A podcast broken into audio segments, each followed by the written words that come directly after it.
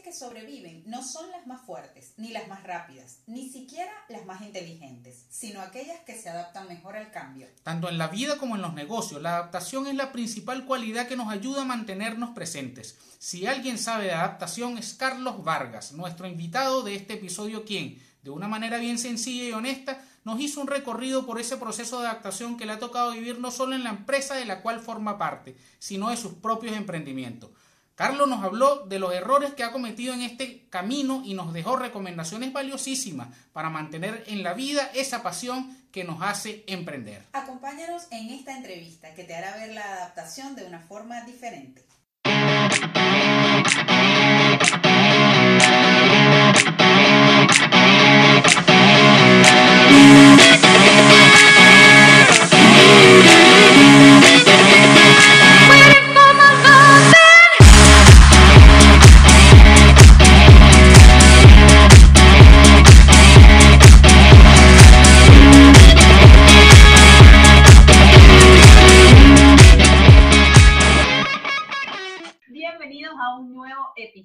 De Somos fuera de lugar o siempre fuera de lugar. No sé. Somos le fuera de el lugar. nombre, en todos los capítulos le cambia Todos el los nombre a capítulos todo. le cambio el nombre. Tu no podcast de confianza. Mi nombre es Edismar, soy Community Manager, Pinterest Manager. Me dedico a ayudar a bloggers, creadores de contenido y emprendedores a aumentar su visibilidad online, su tráfico web usando Pinterest y creación de contenido. Creo que el 70% de- de- del capítulo debe llevarse tú hablando de tu perfil. No me importa nada, me quiero presentar. Yo soy Daniel y soy informático. Este episodio es súper especial. Tenemos un invitado que nos emociona muchísimo. Les pedimos disculpas anticipadas si acaso tenemos algún, algún delay o alguna falla en la transmisión. Nuestro invitado está en Venezuela. Vamos a, a tratar de que esta entrevista fluya lo más, lo más, mm, se me fue la palabra, pero bueno, así. Lo que- mejor posible. Lo mejor posible, exactamente. Bien. ¿Quién es nuestro invitado de hoy? Nuestro invitado de hoy es Carlos Vargas. Carlos Vargas es ingeniero de sistemas. Está al frente de un negocio de distribución de artículos ferreteros en Aragua, Venezuela. Es venezolano, vive en Venezuela. Ahí Carlos ha tenido la oportunidad de hacer de todo un poco, finanzas, sistemas, operaciones, ventas. Sin embargo, su función principal es inter- interpretar el entorno con frecuencia, al menos una vez a la semana, y validar que los cambios de dicho entorno no afecten de forma importante las variables más sensibles del. Estamos hablando de recursos humanos, estamos hablando de flujo de caja, estamos hablando de precios de abastecimiento, entre otros. Pero Carlos, como todos, tiene una historia antes de su actualidad. Carlos ejerció 12 años como ingeniero de sistemas, algo que le aportó muchísimo conocimiento en distintos rubros profesionales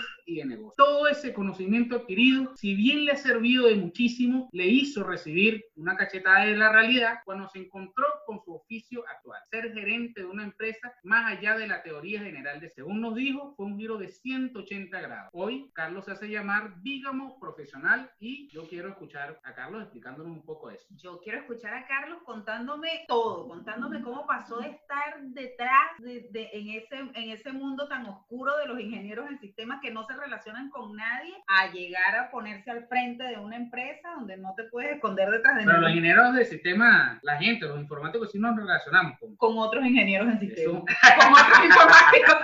Eso es un mito. Eso es un mito. Eso es un mito. Carlos, bienvenido a este episodio. ¿Cómo estás? Excelente.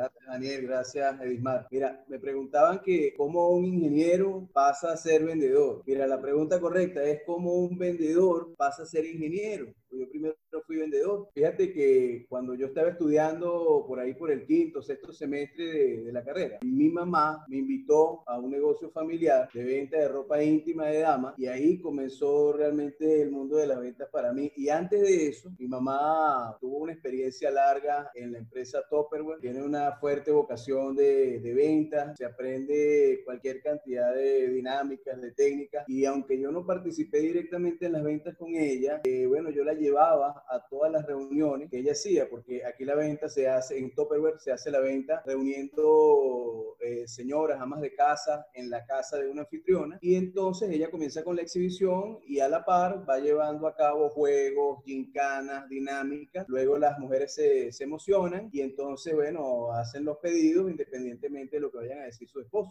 Este, 15 días después, entonces cobran y este, la anfitriona gana premios en productos, en en función de la venta que se realiza. Yo era chofer de mi mamá, que a ser espectador y a aprender de mi mamá, que es quien, de quien yo creo que realmente heredé las ganas de vender. Ya, pero ya estaba estudiando, ¿no? Cuando, cuando ya comencé a vender, estaba como en esas dos aguas. Finalmente terminé la carrera, la pegué, porque yo realmente al principio no sabía de qué se trataba la ingeniería de sistemas y finalmente resultó como un matrimonio arreglado que termina feliz. No conoces a tu pareja, te casan y después resulta que te enamoras de esa carrera. Así me pasó a mí con la ingeniería de sistemas. Luego de ejercer, como tú dijiste, Daniel, 12 años, bueno, pasamos a, eh, en un momento determinado, cuando le estaba realizando el trabajo a un gran amigo, él me dijo que si no me quería hacer cargo de la gerencia de ventas, le dije a él, bueno, pero es que yo, yo no soy vendedor y yo no, me dice, claro que eres vendedor y él me recordó a mí lo que yo mismo hacía. La venta en ese momento, eh, en ese momento de la organización de esa empresa, no era una venta de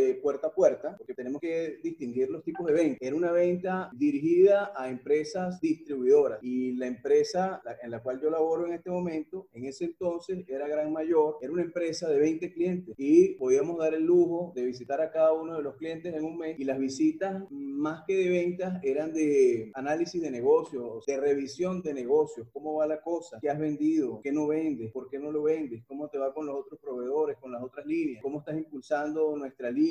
De eso se trataba la venta de ese entonces. Podíamos estar hablando dos horas de cualquier eh, pistolada y los últimos 10 minutos tomábamos el pedido del cliente, si es que lo tomábamos, porque a veces nos íbamos y el cliente nos decía, te envío por correo lo que te voy a pedir. Entonces era un, es un tipo de venta muy diferente, por eso me di cuenta que, el, este amigo mío tenía toda la razón cuando me dijo que sí podía pues con ese tipo de venta. Poco a poco fui aprendiendo del dueño de la compañía y entonces me casé con esta nueva carrera, estando casado todavía con, con la carrera anterior, entonces por eso yo digo soy digamos profesional, ¿verdad? Porque no me divorcié de la otra, todavía la quiero. Eso te iba a preguntar, ¿cuáles de esos conocimientos que adquiriste en la ingeniería en sistemas te sirvieron o te sirven ahora para ser vendedor, para ser gerente de una empresa? Si hubiera dos cosas o tres que tú pudieras decir, esto me lo aporta mi conocimiento del área de sistemas. Hay que decirte que hubo una transición en la compañía en la que actualmente yo dirijo. Anteriormente era Gran Mayor y hoy en día es una distribuidora que atiende a negocios de tal. Eso cambió radicalmente el formato del negocio y la forma de vender. En función de ello, en función de la forma como yo vendo actualmente, te puedo decir que la ingeniería de sistemas no te aporta mucho en lo que es la venta al detalle. No aporta, hay pocas relaciones. Te puedo decir que ayuda en la parte de planificación,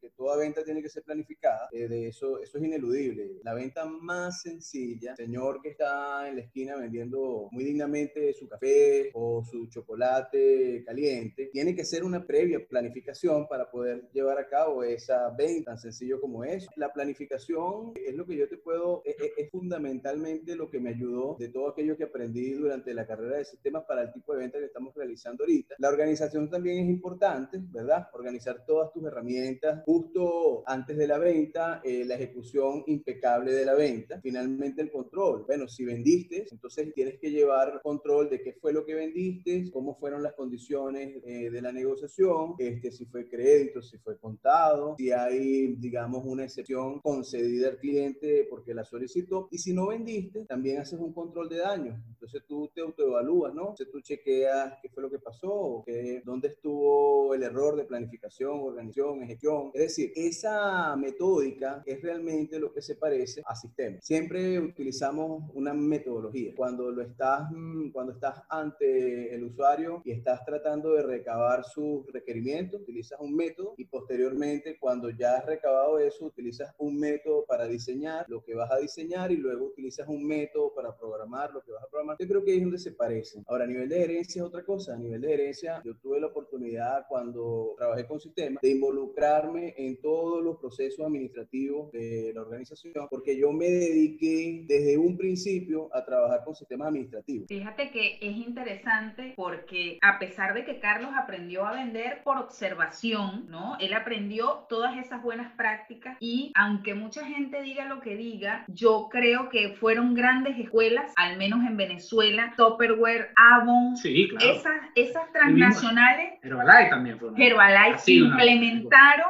modelos de venta que más allá de lo que significa el producto o lo que represente el producto en sí, la técnica de venta está orientada al servicio. Entonces, Carlos aprendió eso, pero luego su formación profesional entonces le permitió estandarizar, que es lo que todo vendedor, que yo creo que es la falla. Cuando decimos no me está yendo bien en las ventas, es porque no la estamos viendo como un proceso. No somos metódicos. La venta tiene un proceso, por lo que estoy entendiendo de Carlos, un proceso de planificación donde me organizo en qué es lo que voy a vender y evalúo todos mis insumos y todas mis variables, todo lo que tengo. Y luego viene otra fase, otra etapa, que es la etapa de preparación. Y viene la etapa donde salgo al mercado y vendo. Y luego viene la etapa de control, de evaluación. Lo que se puede medir, se puede controlar. Si no lo puedes medir, ¿cuánto vendiste? Bueno, vendí más o menos.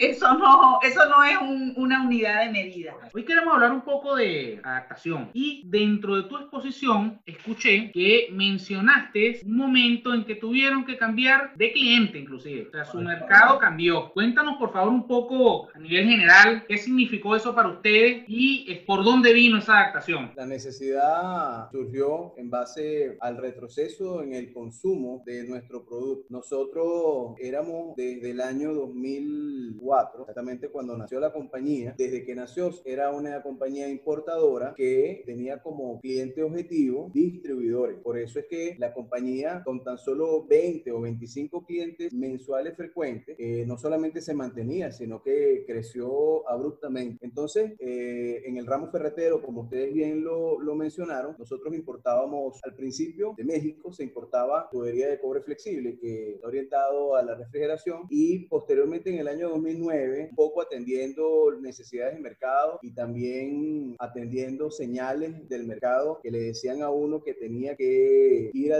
a diversificar un poco dentro del mismo ramo, se viajó a China, bueno, porque se sabía que ya estaba pasando algo bueno, y nos topamos con la marca Inco. Y entonces eh, no había distribuidor de la marca en Venezuela. Y la filosofía de, de, la marca Inco es tener un distribuidor en cada país. Entonces, bueno, nos topamos con ellos, por dicha, y finalmente eh, se llegó a un acuerdo y empezamos a hacer la importación de la marca, tratando de cubrir a grosso modo la gama. En el año 2010, es se comenzó a vender, se hizo un trabajo de marca, de publicidad y se trabajó muy de la mano con los distribuidores para, que, para dar a conocer la marca. Y bueno, tuvimos mucho éxito. Ya para el año 2012 era una marca reconocida, con publicidad en televisión, canales como Meridiano TV. La marca obtuvo gran reconocimiento y se vendían cantidades y volúmenes muy importantes. Sin embargo, para el año 2015, finales del 2015, principios del 2016, el consumo comenzó a retroceder o sea, nuestro mundo perfecto cambió casi de la noche a la mañana y por supuesto que comenzamos a trabajar, considerando esa variable, comenzamos a trabajar directamente con nuestros distribuidores a analizar el problema y a validar fórmulas de, solución. Intentamos muchas cosas y el consumo seguía cayendo. En ese proceso nosotros gastamos un año. Les puedo decir que es una de las cosas de, las cuales me arrepiento, haber esperado tanto para entender que teníamos que adaptarnos. Fue una gran, gran experiencia haber pasado por eso y aprender que hay que leer uh, con mucha rapidez y aceptar con premura cuando el mercado te está hablando y te está diciendo que tienes que cambiar. Entonces, hay una diferencia entre consumidor y cliente. El consumidor iba a ser el mismo. Fíjense, fíjense qué interesante. El consumidor final iba a seguir siendo el, el, el que necesitara la herramienta, pero nuestro cliente iba a ser diferente. No conocíamos a nuestro cliente, al que iba a ser nuestro cliente de aquí en adelante, ni conocíamos muchos de los procesos donde finalmente tuvimos que incursionar y, bueno, y adaptarnos a eso. Este, hoy en día tenemos cerca de dos años con el nuevo modelo, siendo distribuidores a ferreterías directamente. Cambió ese cliente grande a los clientes más chicos. Que están más cerca del consumidor. Que están más cerca del consumidor final. Carlos, tú dices que ese año que les tomó de adaptación es algo que hoy en día harías de una manera distinta, no tomarías tanto tiempo. ¿Por qué crees que les tomó un año. ¿Cuáles fueron los procesos que analizaron en ese año que hoy en día no, no haría? Primero, hubo varios errores al principio y uno de ellos fue no analizar el proceso. Nosotros estábamos analizando, eran nuestros miedos. Nosotros teníamos miedo a salir de una zona de confort, de esa eh, bella realidad que nos paralizaba, francamente. Eso, eso nos mantuvo por mucho tiempo intentando no salir. Bueno, y ese es el gran error. Resulta que tenías que salir lo más rápido posible de esa zona. Posteriormente, bueno, yo considero que también había, teníamos un poco de miedo de lo desconocido. Se parece un poco al miedo de salir de la zona de confort, pero es distinto. Miedo a lo desconocido porque no conocíamos al cliente, al cliente ferretero. No conocíamos los procesos de cobranza con ciertas diferencias eh, en ese tipo de cliente. No conocíamos también eh, procesos de logística que tenían que ver con la forma de despacharle a ese tipo de cliente. Y ese desconocimiento también nos generó temor. Cuando la acción que debíamos acometer era encarar el proceso, tratar de entenderlo y si no lograbas entenderlo, contratar a un profesional que te lo explicara. Y en tercer lugar, les puedo decir que también nos frenó mucho el miedo a romper promesas y romper paradigmas. Nosotros le decíamos a nuestro cliente tradicional que nunca nosotros le venderíamos a la ferretería, porque obviamente esa era una condición que ellos esperaban de un importador, que no fueras competencia de ellos mismos. Y bueno, nosotros teníamos eso como nuestro, nuestra palabra de oro, nuestro eslogan, nuestra gran promesa. Romper esa promesa cuando hay principios en las personas que trabajan en, en esa empresa y la empresa como parecido a una persona también va, digamos, conformándose dentro de ciertos principios, era duro. Hubo una estrategia ahí, nos ayudó un poco el hecho de cuando encaráramos a ese, a ese amigo o a ese cliente de hacía muchos años, decirle, bueno, ¿desde cuándo tú no me compras? ¿Desde cuándo tú no me haces un pedido? Ah. Oye, yo no puedo seguir aguantando la respiración. El contexto cambió. Yo tengo que salir a vender y a, y a tratar de sobrevivir y subsistir dentro de este ramo ferretero eh, y bueno, nos iremos adaptando. Finalmente llegamos a ciertos acuerdos con esos distribuidores tradicionales donde, bueno, le brindábamos un precio diferente, obviamente. Le, le brindábamos ciertas diferencias y ciertas concesiones para ayudarlos a ellos también a, vender ese inventario. Y les puedo decir que hoy en día que le vendemos a ferreterías, tenemos algunos clientes distribuidores que nos compran bajo esas condiciones y también venden a ferreterías. Se sintieron muy heridos, te cuento algunos, y eso también para nosotros representaba una barrera antes de la adaptación. Carlos, eh, hemos hablado acá de tendencias, hemos hablado de crisis. dentro de toda tu exposición mencionaste un momento en que, en que se leyeron tendencias de mercado para eh, tomar decisiones la pregunta concreta es, ¿qué diferencia hay en adaptarse a una tendencia de mercado a adaptarse a una crisis? En el caso nuestro, en, esa experiencia no hubo diferencia, porque en esa experiencia la tendencia era la crisis y la crisis era la tendencia. Es importante decirlo. Y visualizarlo para mí de otra forma es, es difícil. Sin embargo, creo que las crisis te obligan, hay, hay un factor importante en la crisis que se llama tiempo. Esa variable está en el centro del universo cuando estamos hablando de crisis. Es el tiempo el que te presiona, el que te comanda, el, que te hace accionar y reaccionar a todo el entorno. Cuando emprendemos en función de tendencias, bueno, creo que eh, la variable no desaparece, pero reduce drásticamente su tamaño y otras variables eh, entran en juego. Yo pienso que entran variables como pasión por lo que haces. Creo que cuando te dedicas específicamente a analizar tendencias y a emprender en función de algo que te llamó la atención, te llamó la atención porque te gusta, porque te apasiona, porque te enamora, porque te atrae. Y entonces ahí hay una, hay una gran diferencia. Yo creo que cuando emprendemos en función de tendencia, la emocionalidad tiene un peso muy grande. Tiene que ver más con lo que te guste hacer, con lo que te guste observar, porque muchas veces en la observación de tendencia volteamos es hacia la tendencia que nos gusta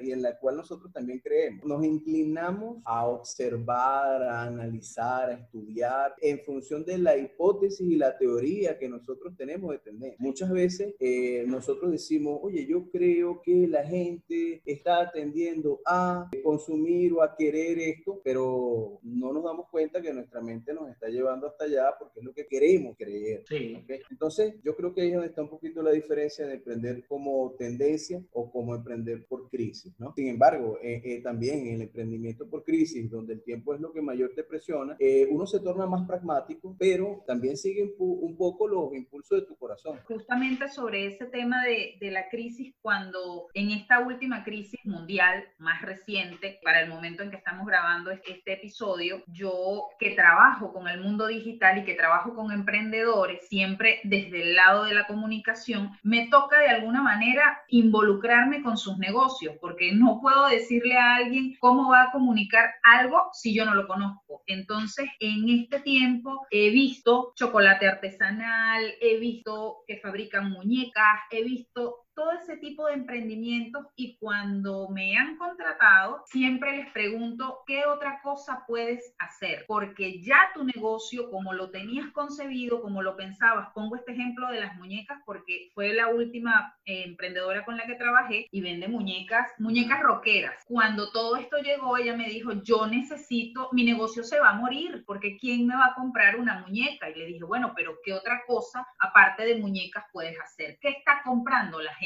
Bueno, la gente está comprando tapabocas. Bueno, entonces usted venda tapabocas. Haga tapabocas rockeros, haga tapabocas así, haga tapabocas así. Y, y eso no es mi trabajo. Yo no soy experta en negocios. Yo simplemente leo, voy leyendo y voy. A veces le digo a Daniel, esto viene, Daniel, esto va a ocurrir. Y no es que sea adivina. En enero escribí una publicación donde decía, adapta tu negocio al delivery. La gente quiere que le lleves las cosas a su casa. Y no es que yo sabía que venía una pandemia, sino que cada vez más, cuando empiezan a surgir empresas de delivery, ya te das cuenta que es la tendencia. Y dices, tengo que subirme a esta ola porque si no me va a arrastrar como en choroni. Carlos, con tanto conocimiento y experiencia que sabemos que tienes, ¿has pensado alguna vez en emprender? Sí, lo estamos haciendo. Tenemos una empresa que nació hace dos años y medio aproximadamente, se llama Whatever, que es un Span English de whatever, palabra en inglés que significa cualquier cosa o lo que sea. El nombre refleja un poco la visión de aquello en lo que queremos emprender. Yo siento como una convicción que el mayor éxito de negocio que yo puedo realizar en, en mi vida tiene que ver con la venta de, de algún producto o servicio totalmente masificado, que sea lo que sea y que llegue a donde sea. Obviamente está íntimamente relacionado con, con el ciberespacio, bien sea vía web, bien sea redes sociales, que ahora hay una distinción entre ambas cosas, o bien sea de las dos, pero ese emprendimiento, o mejor dicho, esa experiencia que he acumulado hasta el momento y el conocimiento me han llevado a la conclusión de que el mayor éxito comercial tiene que ser masivo y por eso Whatever. Es un emprendimiento que ha ido de menos a más. ¿Qué hace Whatever, Carlos? Vende productos de distinta índole por internet. En principio, el concepto estaba enfocado a crear una herramienta en la web para venderle a mayoristas, perdón, para venderle como mayorista a distribuidores, pero una herramienta herramienta que utilizara cualquier mayorista para venderle a cualquier distribuidor. Es un, nicho de mercado en la web que no existe, no está totalmente definido y ahí es donde nosotros queríamos o queremos todavía irrumpir. Si yo quisiera ser cliente de, de Whatever, ¿cómo los contacto? ¿Cómo? Bueno, justamente en eso, en eso trabajamos, en ese desarrollo. Tiene que haber una, una herramienta que ponga en contacto al cliente detallista con el distribuidor. Esa es la, la función eh, principal de esa herramienta. Ponerlos en contacto a ellos dos y de ese contacto, bueno, whatever, tener alguna recompensa, ¿no? Alguna comisión. Que no sé si quieres agregar algo más, algún otro emprendimiento, algo que tengas en, en, la cabeza por estos días, sobre todo en este contexto, en esta realidad. Fíjate que, fíjate que es interesante. Nosotros comenzamos con un emprendimiento cuando arrancó la cuarentena y ese emprendimiento tuvo que ver mucho con crisis. Obviamente consideramos algo de la tendencia que era el delivery para nosotros nosotros utilizar uh, esa necesidad en, eh, ahorita en la, en la pandemia, pero también nos agarró de sorpresa los cambios bruscos que está dando la pandemia o la interpretación de la pandemia. Entonces basamos la estrategia en lo que habíamos leído en datos muy recientes y eso es un error. No recopilamos suficiente datos o simplemente no había cómo, recuperar, cómo recopilar suficientes datos para establecer una estrategia,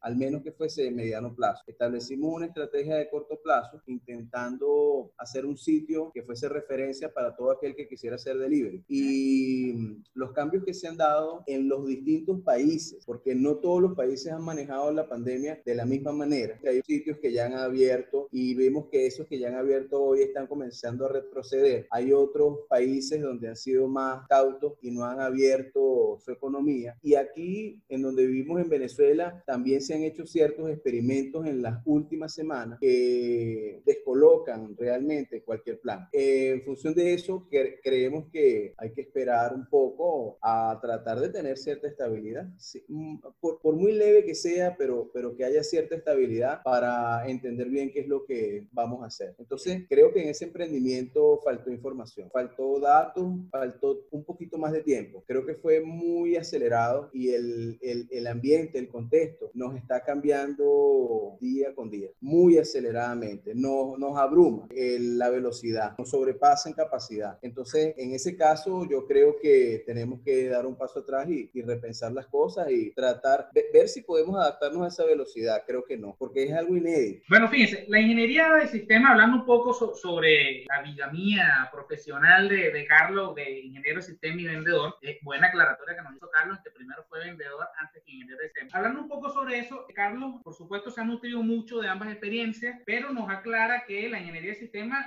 a la venta en sí no, no aporta tanto, sí ayuda en la parte de planificación y el tema de la metodología es algo muy aprovechado desde, no solamente desde, el área de las ventas, sino desde cualquier área. Lo metódico que puede ser un ingeniero de sistema o una persona que viene de la rama, que viene de la rama tecnológica, el aporte metódico siempre es importante. Eh, hablamos mucho sobre adaptación, hablamos de posibilidades de adaptación mediante las tendencias, mediante la lectura de tendencias y mediante las crisis. Eh, en algún momento hablamos de la posibilidad de hacer cambios por las señales del mercado. Sin embargo, en el caso de Carlos, en el caso de la, de la empresa para la que Carlos es gerente, hubo en algún momento un retroceso de consumo que eso conllevó a una crisis. Y allí hubo una, una cantidad de, de decisiones que se tomaron, hubo proceso de análisis y de validación y hubo algunos errores, como por ejemplo el de esperar mucho. La moraleja de esto es que hay que leer con rapidez y aceptar con premura. La flexibilidad, darle a nuestro negocio la flexibilidad de reinventarse y de repensarse en sus valores y en su mensaje. Otro error que mencionó Carlos fue no analizar el proceso, quedarse en el miedo y en la parálisis. Habló de dos miedos, esto es muy importante. El miedo a lo desconocido, ¿ok? Abordar un mercado que, por ejemplo, no conoce y el miedo a salir de la zona de confort. Un miedo diferente. Hay una diferencia, nos comentó Carlos, entre adaptarse a una crisis o a una tendencia. En el caso de la crisis, el que nos comanda es el tiempo. ¿okay? Tenemos que tratar de tomar decisiones buenas y rápidas. En el caso de la tendencia, no tenemos tanta presión del tiempo y hay otras variables que incluso pueden ser subjetivas, como la pasión, la emocionalidad, toda la subjetividad que, hemos, que hayamos construido en torno a algo puede determinar nuestras decisiones y, y también las tendencias que, a las que le vamos a hacer lectura. Así es, nuestro mismo conocimiento, nuestra misma formación, puede ser que queramos emprender en un nicho que nos apasiona, pero del que no estamos completamente formados. Entonces, el formarnos para atacar ese mercado también es una variable que tenemos que tomar en cuenta. ¿Cómo me tengo que preparar? ¿Tengo que hacer algún curso? ¿Tengo que estudiar? ¿Tengo que contratar un mentor? Como lo dijo Carlos en su momento, si estás ante una situación que no entiendes y que no encuentras cómo encarar, entonces busca ayuda, busca a alguien que te ayude a ver esa situación desde afuera. Y esto aplica para todos los aspectos de la vida. Para todo, para no, todo. no solamente aquí estamos hablando de negocio, pero uno en la vida en general tiene que tratar de adaptarse a este mundo cambiante. Así es. Carlos tiene, nos habló de dos emprendimientos, Whatever por un lado, que va hacia la venta masificada. Whatever es un puente entre personas que venden cosas y personas que compran cosas. Así es, así mismo es. Actualmente Whatever está trabajando en una herramienta informática que permita unir a estos dos grupos. Me encanta. Su emprendimiento de libre actualmente está pausado porque está un poco inestable el, el digamos, el, el, contexto. Hay mucho cambio. los estados incluso están experimentando, están haciendo, están probando cosas. Ok, vamos a ver cómo nos va por acá, vamos a ver cómo nos va por acá. La enfermedad, la pandemia no ha terminado, está lejos de haber terminado. Estamos en una, sobre todo en Sudamérica, que en este momento es el foco. Entonces no sabemos cómo, eh, cómo vamos a estar la semana que viene. Así es. Para el momento en que estamos grabando este episodio, pues la realidad de Sudamérica todavía no está como que muy bien definida, sobre todo considerando que tenemos a Brasil, que es un es como un continente, está como un continente dentro de otro continente. Así es, el segundo país con más contagios, que hace frontera con 8 de los 10 países de Sudamérica. Bueno, eso fue, eso fueron mis notas. Carlos, nosotros a todos los invitados les pedimos que le hagan una recomendación a la audiencia. Tú sabes que nosotros nuestra audiencia la queremos muy especialmente porque son gente valiente y son gente que de verdad nos quiere porque nos acompañan, nos hacen críticas y bueno, y se bancan estos episodios. Entonces, siempre les pedimos a los invitados que hemos tenido en cada episodio que nos dejen una recomendación para esa audiencia. Es una recomendación libre. De cualquier tipo. Lo que tú quieras, una película, un libro, una serie, una práctica de tu vida que a ti te haya funcionado y que quieras regalárselo a las personas que sintonizan y que escuchan este podcast. ¿Cómo no? Bueno, lo de todo el tema de que estamos tratando, por ahí había en los previos, cuando estábamos preparando esto, una pregunta acerca de lo que necesitaría una persona para leer las tendencias. Pregunta, yo me la he hecho por varios años, porque es bien difícil. Dentro del el tema de las tendencias y de la adaptación, cómo leer las tendencias es lo más difícil, es lo que yo creo que es más difícil, más que el mismo emprendimiento. Yo concluí que tienes que leerla dependiendo de tu ámbito. Si eres una persona jurídica, es decir, una organización, o si eres una persona natural, es decir, un emprendedor este, individual, libre o de repente familiar. Yo creo que como organización es muy importante que el líder de la organización le deje ver a su gente la visión, es decir, ¿a dónde vamos? ¿A dónde o a dónde queremos ir? Pero en una frase, algo muy concreto. Les digo, a mí me ha ayudado muchísimo relacionarme con personas de venta de otros ramos inclusive. Tengo la dicha de pertenecer a un grupo de WhatsApp, eh, algo tan sencillo como un grupo de WhatsApp, donde están muchas personas que representan la venta de su organización o son, los, o son las cabezas de organización, empresas de todo tamaño, hay pequeñas, medianas y grandes dentro del país. Y el relacionamiento con ellos y la constante comunicación nos ha dado muchas luces acerca de las tendencias, porque compartimos información de cómo cerraron las ventas, con qué porcentaje, cuántos días de crédito en calle, qué están dejando de comprar las personas, cómo están actuando los detallistas. Entonces, el relacionamiento de la persona encargada del mercadeo dentro de la organización también es súper importante. Es decir, tenemos que abrir la organización a que ventile aire de información, que y a su vez, eh, obviamente, compartir información. Entonces, creo que tenemos que tratar de hacer comunidades, comunidades de información o comunidades de mercadeo, pudiera decirle, no, no sé, pero tenemos que compartir, tenemos que compartir, recibir información y también eh, entregar información. Eso es importante dentro de la organización. Y finalmente, esta persona de mercadeo asista también a foros. Los foros nutren muchísimo en cuanto a la lectura de las tendencias. Yo creo que los foros son una fuente, bueno, invaluable de información justamente para saber en qué andamos, cuál es la onda, qué están consumiendo la gente, hacia dónde va esto. Los foros son importantísimos para leer tendencias. Ahora, cuando no eres una organización, sino que eres una persona o un núcleo familiar ah, pequeño de esposo y esposa o padre e hijo, eh, yo creo que aparte de tratar de hacer todo esto, lo cual se complica por, por no contar con recursos financieros,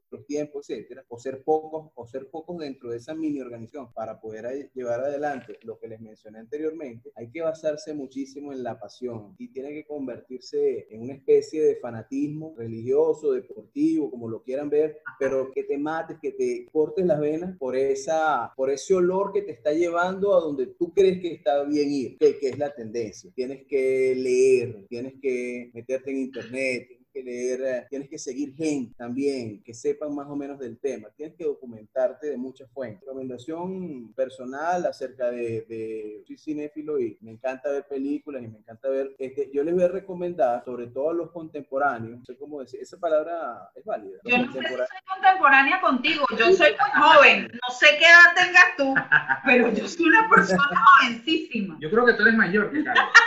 Mira, hay una serie nueva en Netflix eh, que se llama The Last Dance, que es el último baile, que es la historia de los, de los Chicago Bulls mientras que estuvo Michael Jordan eh, dentro de, de, la organización. es, un, es, un documental de 10 capítulos y realmente me conmovió el espíritu de Michael Jordan. Creo que es un líder auténtico de nuestra generación. Creo que presionó en extremo la sinceridad de su persona como celebridad Michael Jordan, él era su personaje, él era realmente quien, como se mostraba, quién era, y bueno, me generó más, yo lo admiraba como, como atleta, pero ahora lo admiro como líder y como, y como persona. Es una historia de liderazgo que puede ser aplicada también en el ámbito tanto personal como, como empresarial. Carlos nos dejó dos recomendaciones. Dos recomendaciones. Dos recomendaciones buenísimas. Una recomendación de negocio para aprender a leer las tendencias. La primera, tener claro nuestro propósito y si estamos en equipo, comunicarle a nuestro equipo ese propósito. La gente tiene que saber para dónde va, porque de otra manera no puede sentir la organización como suya. Lo segundo, juntarte con tus pares, júntate con lo que están haciendo lo mismo que tú, porque ellos, independientemente del rubro que sea, tienen otra visión. Si introduces información buena en tu disco duro, puede salir información buena. y hacer comunidad, construir comunidad, dar información también, porque en la medida que des, así recibirás. Una recomendación de Netflix para que vayamos a ver esta serie de Last Dance. Yo la empecé, no la he terminado, te prometo terminarla. Bueno, este, ya estamos en el final. Ya estamos en el final de este episodio. Muchísimas gracias, Carlos, por acompañarnos y a ustedes les pedimos que nos sigan en nuestra cuenta de Instagram. Podcast fuera de lugar. Podcast fuera de lugar, donde siempre estamos haciendo los resúmenes de todos estos capítulos y les estamos compartiendo otro tipo de información y se suscriban a nuestro canal de Telegram Fuera de lugar podcast. Fuera de lugar podcast. Siempre lo dice Daniel porque yo nunca me acuerdo. Y se suscriban a nuestro canal. Allí estamos compartiendo también, como bien lo dijo Carlos, estamos compartiendo nuestra mirada acerca de los negocios. Eh, compartimos encuestas, compartimos información que vamos encontrando y que nos parece que puede ser útil, les puede hacer sentido a ustedes en sus negocios, en sus vidas, en sus empresas. Así es. La gente de nuestro canal es una gente que está consentida. Sí. Porque se entera primero que todo de los capítulos cuando salen los capítulos y además le damos algún contenido adicional distinto al que presentamos en nuestra cuenta de Instagram, por ejemplo. Complementamos un poco el podcast y más. Y gracias de verdad por invitarme. Estoy a la orden para cualquier otra invitación, cualquier aporte que requieran. Estoy a la orden siempre. Buenísimo. para nosotros ha sido un gusto tenerte acá. Abrazos, saludos a todos y a ustedes. Nos oímos en el próximo episodio. Chao, chao. Chao, chao.